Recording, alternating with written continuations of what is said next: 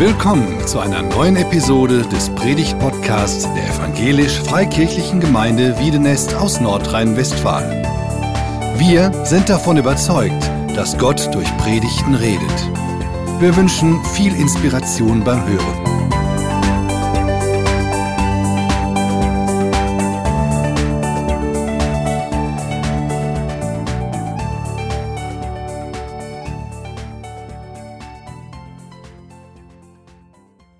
Wie komme ich zu dem Thema, was macht uns satt? Was war der Anlass zu dieser Predigt? In diesem Monat äh, haben wir Erntedank gefeiert. Also viele Gemeinden, äh, wenig wissen, was Erntedank ist. Ich sah ein Poster, Erntedank and Halloween wird zusammengemischt, passt eigentlich gar nicht, aber sei es drum. Letzte Woche war in unserer Nachbargemeinde in Derschlach 140-jähriges Jubiläum ihres Bestehens. Und die Eröffnung war ein Talk und da sagte ein Teilnehmer, Bäckermeister Plenz, folgenden Satz, da bin ich stutzig geworden und die fand ich sehr treffend. Früher waren Bäcker dazu da, Hungernde satt zu machen. Heute müssen sie Satte hungrig machen. Und ein dritter Impuls, Woche für Woche erleben wir an der Tafel unserer Stadt, dass viele Menschen eben nicht mehr bis ans Monatsende genug zu essen und zu trinken haben. Was macht uns satt?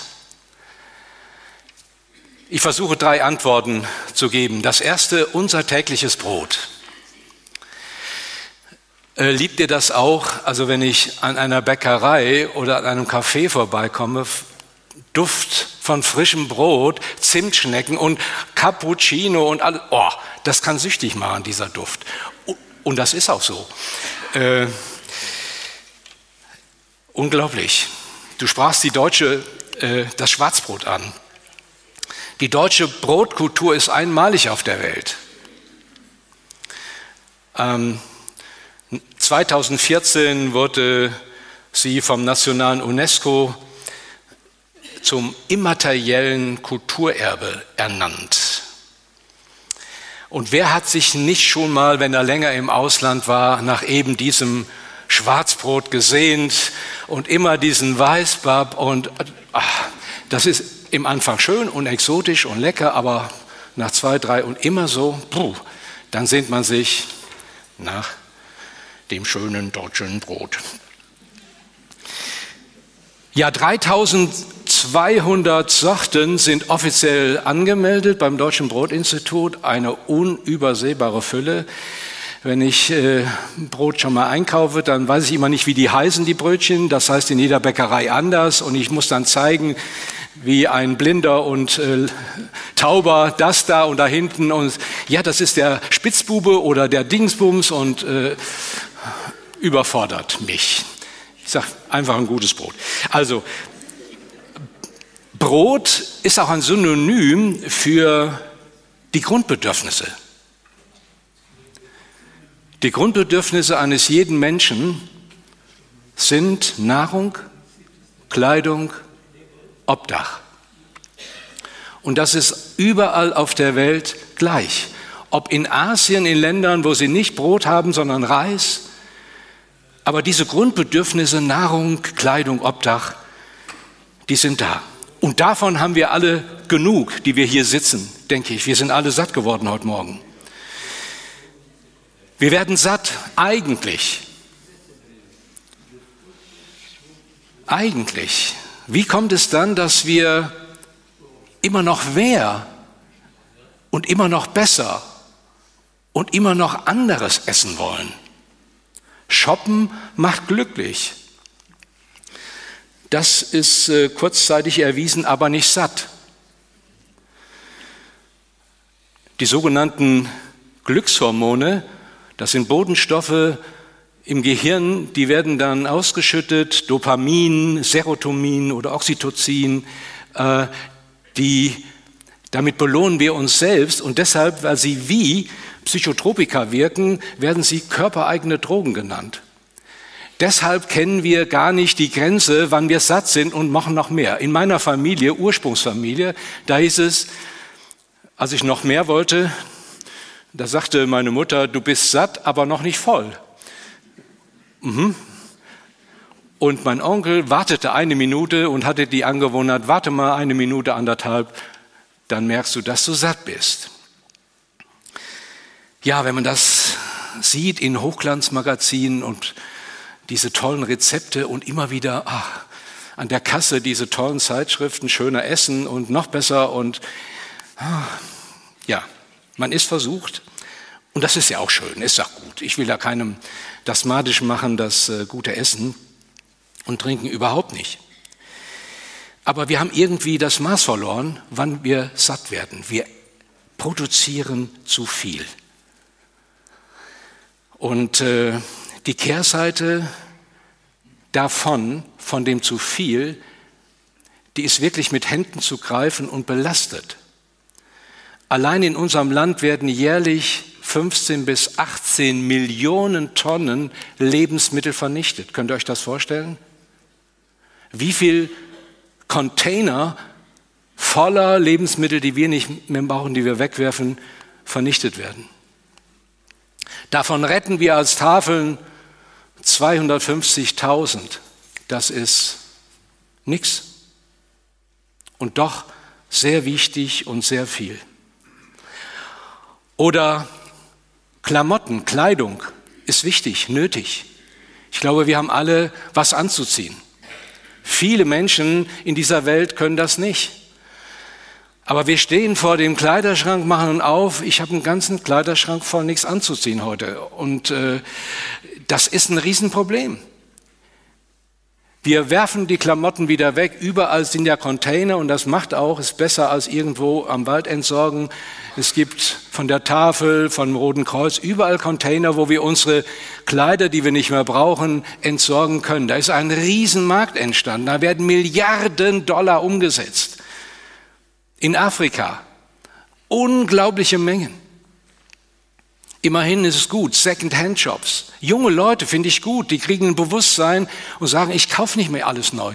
Second-Hand-Shops, da wird nach Gramm bezahlt. Verschiedene, cool, als ich das gesehen habe und da drin war. Geht alles. Vielleicht machen wir in unserer Gemeinde auch wieder Kleiderbasare. Ähm, das wäre eine coole Sache und können da austauschen. Die Kehrseite, unser täglich Brot gib uns heute, kennen wir alle. Der Kreml stiehlt systematisch tonnenweise Getreide aus der Ukraine. Millionen Menschen sind gefährdet von Hunger. 130 Millionen Menschen hungern auf dieser Welt.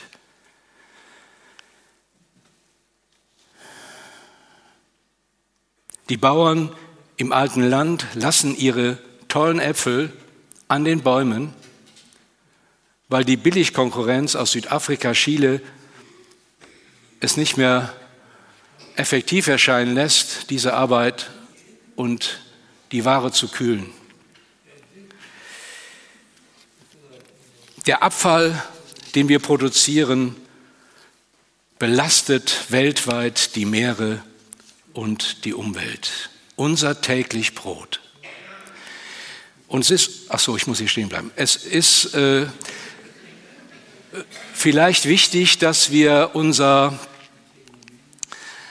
dieses, diese Bitte, die Jesus in dem wichtigsten und bekanntesten Gebet seiner Jünger lehrt, unser tägliches Brot für heute gib uns heute und unser tägliches Brot für heute und morgen gib uns heute. Immer wenn ich das bete, dann denke ich, ups, ich habe schon das Brot. Ich wurde noch erzogen in den 50er Jahren als Kind man wirft kein Brot weg. Und es durchzuckt mich heute, wenn ich sehe, was die Leute wegwerfen. Jetzt habe ich eine halbe Pizza aufgehoben, weggeworfen.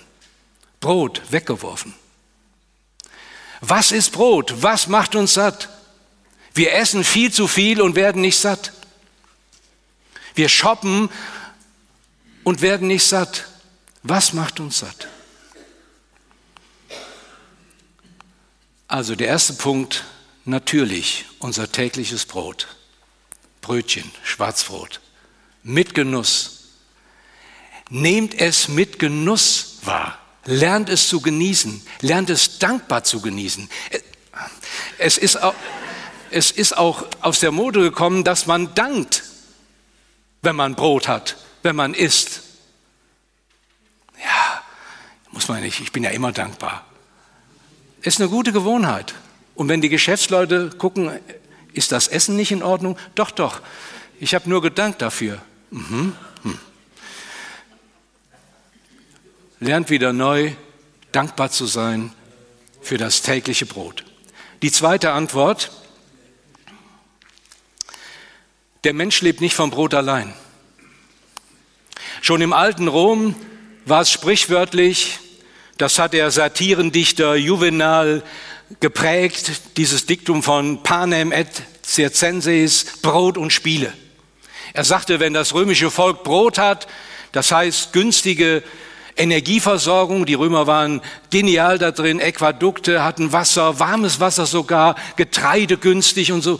Und so konnten sie das Volk satt machen und wenn sie Spiele hatten, die Stadien gefüllt, in Klammern, die waren grausam, da wurden Menschen getötet, den Tieren, auch Christen dem Fraß vorgeworfen, aber wenn sie Spiele haben und Brot, dann mischen sie sich nicht in die Politik ein und dann werden sie uns nicht gefährlich. Ist das nicht sehr relevant heute? Wenn wir genug zu essen und zu trinken haben, drei Sixpacks im Keller und genug Brot und alles, dann nach über zwei Jahren Pandemie und jetzt dem Kriegsüberfallkrieg von äh, dem Kreml will man natürlich endlich mal wieder ausgehen zum Essen, schön essen und man will in die Stadien und Fußball und richtig und das ist schön und gut und Musikkonzerte live erleben. Brot und Spiele. Und das ist gut so, dass wir das wieder können.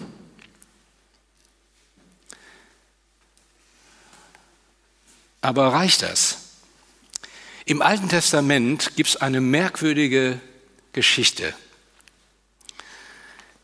Ähm, das Volk Israel kannte Hunger und kannte Mangel und Überfluss.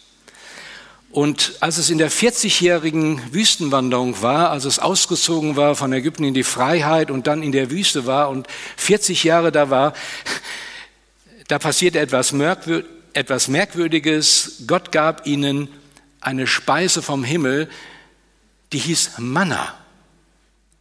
Die fragten, als sie das sehen, sahen morgens, das glitzerte in der Sonne Manhu. Das heißt, was ist das? Und jeden Morgen mussten sie früh das einsammeln, dieses Manna. Denn wenn es später war, dann zerschmolz es wie Honig auf dem Brot. Also dein Vater hat schon einen genialen Geschmack gehabt, auch ganz biblisch, Manna. Ähm, und das Geniale war, einige Schlaue, die haben dann viel mehr gesammelt, als sie brauchten. Und am nächsten Tag kamen die Maden und die Würmer dann. Bäh, war nicht zu essen. Bäh, sagt mein kleiner Enkel. Bäh, so war das. Und wenn ein alter Mensch sich nicht mehr bücken konnte und nicht mehr das Zeug aufheben konnte, das Manna, dann hat er weniger angeblich und doch wurde er satt. Etwa vier Liter pro Person konnte jeder Israeli sammeln, einsammeln, jeden Tag. Am Tag vor dem Sabbat, am Sabbat durften sie nicht sammeln, da konnten sie genug und das wurde nicht schlecht am nächsten Tag. Es wurde nicht verschwendet, und jeder hatte genug. Das Manna ist ein Bild für die Himmelsspeise, dass Gott aus dem Himmel seine Bedürfnisse, die Bedürfnisse seines Volkes, seiner Menschen sieht und sie stillt. Später heißt es im Deuteronomium 5. Mose 8, Vers 3 folgendes. Und da wird das erklärt. Und er, Gott, demütigte dich und ließ dich hungern und er speiste dich mit dem Mahn, das du nicht kanntest und das deine Väter nicht kannten.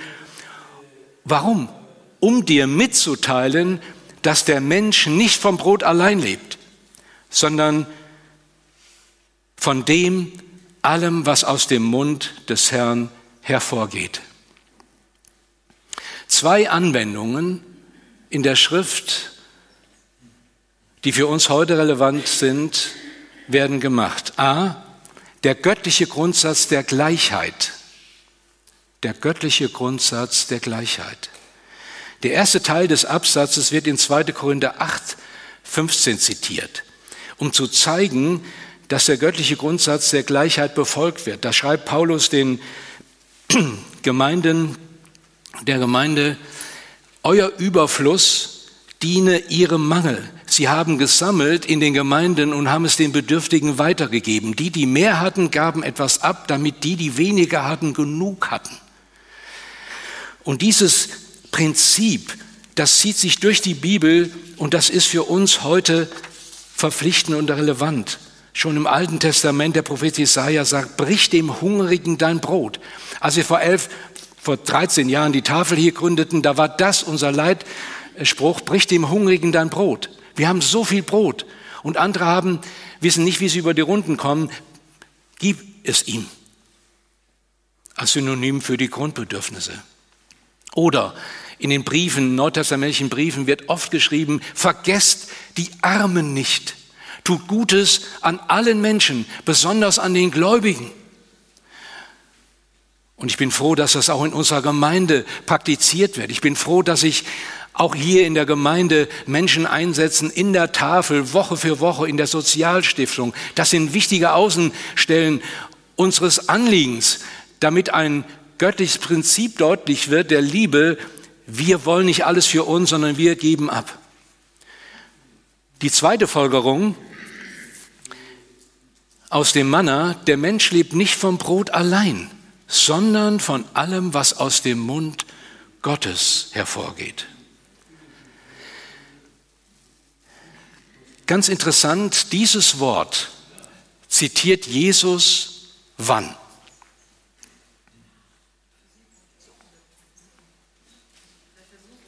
Ja, genau.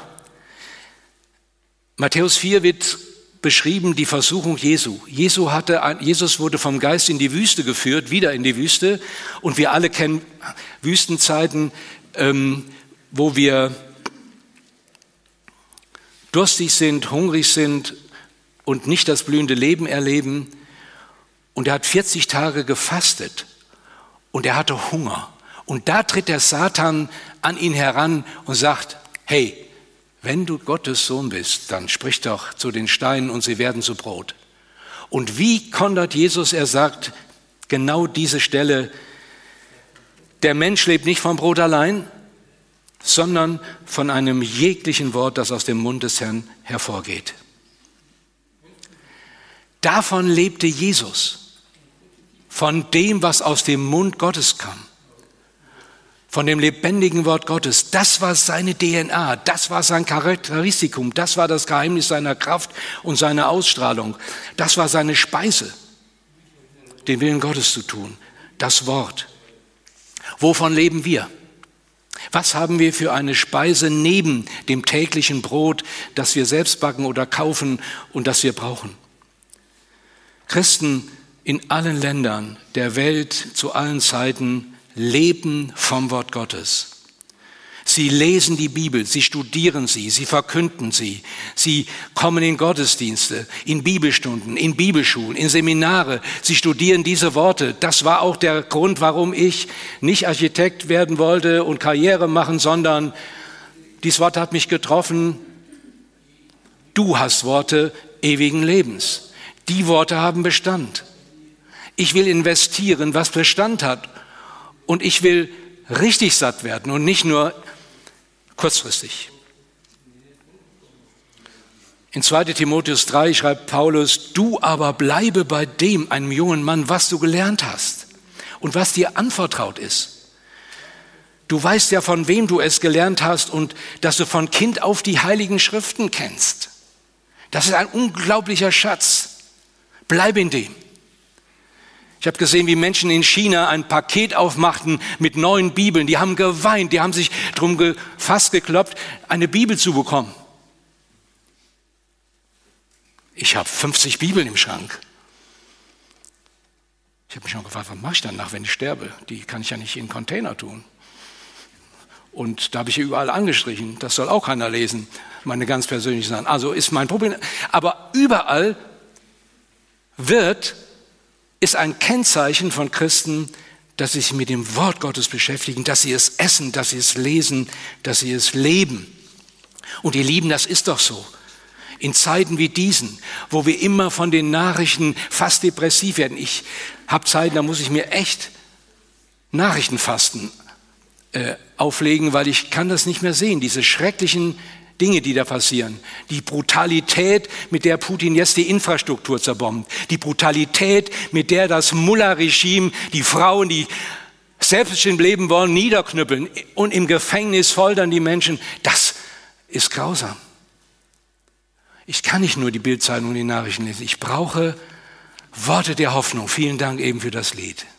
Und wir haben Hoffnung. Wir haben den Gott der Hoffnung. Eine dritte Antwort. Jesus ist das Brot des Lebens. Eine der bekanntesten Geschichten, die in allen vier Evangelien berichtet wird, ist die Speisung der 5000. Das waren eigentlich 15.000 bis 20.000 Menschen, aber die Frauen und die Kinder wurden nicht mitgezählt. Also, das war ein unglaubliches Wunder. Jesus sagt, gebt ihr ihnen zu essen. Die hatten einen ganzen Tag eine Predigt gehört von Jesus. Und die Magen knurrten schon. Die Jünger sagen, hey, willst du die nicht mal wegschicken? Die, wir haben nichts zu essen. Und er sagt, gebt ihr ihnen doch zu essen. Und dann kommen sie, ich kenne die Geschichte, mit fünf kleinen Brötchen schon ange und zwei Fischen. Ja, was ist das? Sagt, bringt es her. Und Jesus nimmt die kleinen Brötchen, guckt in den Himmel, dankt seinem Vater und teilt aus. Und sie werden alle satt. Und sie haben noch zwölf Körbe aufgesammelt von Brotkuchen, damit nichts umkommt. Jeder Jünger hatte einen Korb voll übrig. Menschen suchen Jesus am nächsten Tag, denn Jesus war weggegangen, als er merkt, sie wollen ihn zum Brotkönig machen. Und äh, als sie ihn gefunden haben, freuen sie sich, hey Jesus.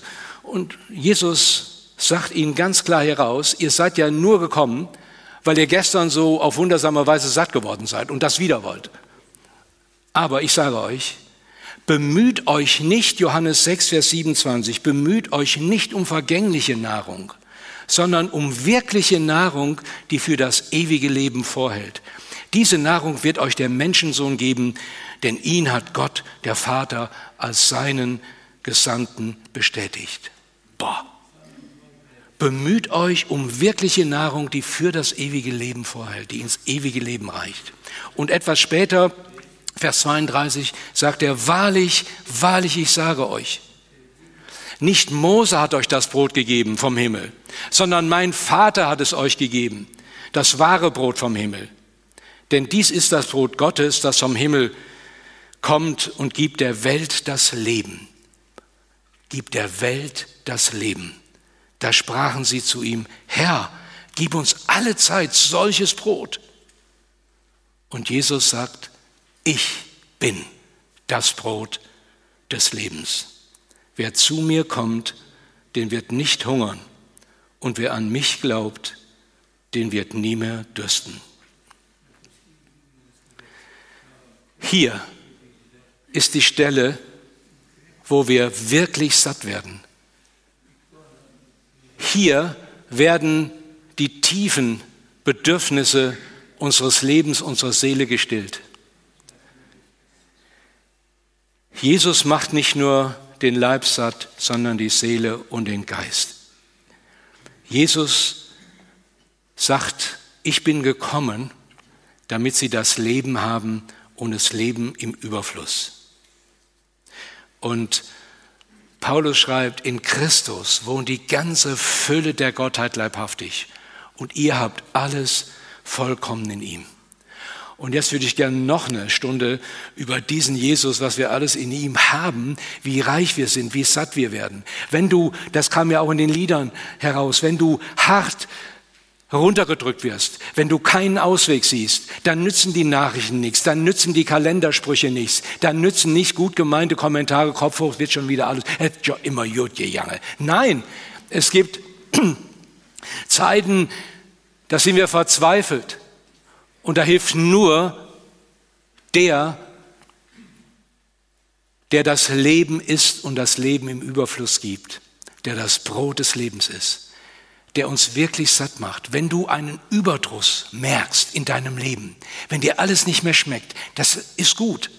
Das ist die Chance, ein neues, eine neue Perspektive zu erleben, ein neues Kapitel in deinem Leben aufzuschlagen, neu zu diesem Herrn Jesus Christus zu kommen, der das Brot des Lebens ist.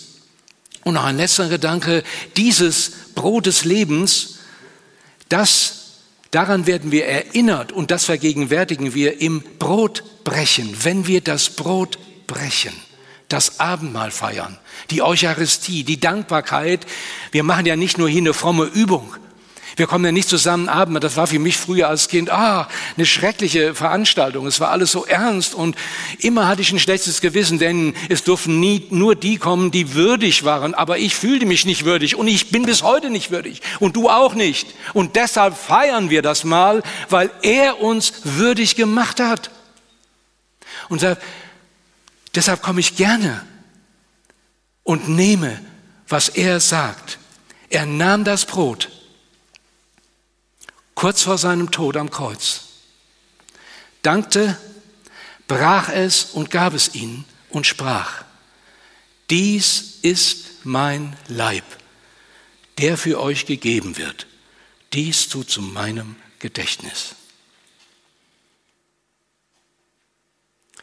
Das ist eine Stärkung, eine Glaubensstärkung, eine Gewissmachung, boah, wir haben eine lebendige Hoffnung wir werden satt bei ihm. Wer hungrig bleibt, ist es selbst schuld in diesem Fall. Jesus ist da. Er lädt uns ein, ihn aufzunehmen. Brot des Lebens, das bis in die Ewigkeit nicht verwelkt, zu nehmen. Das wünsche ich euch. Jedem von uns, dass er ganz neu eine innere Sättigung und Freude und Befriedigung erlebt von dem Herrn, der nicht nur ein bisschen gibt, sondern Leben im Überfluss. Amen.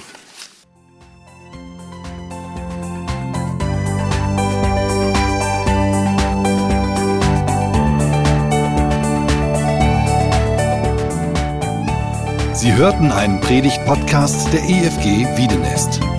Weitere Predigten, Informationen zu Jesus Christus und zu unserer Gemeinde gibt es unter www.efg-wiedenest.de.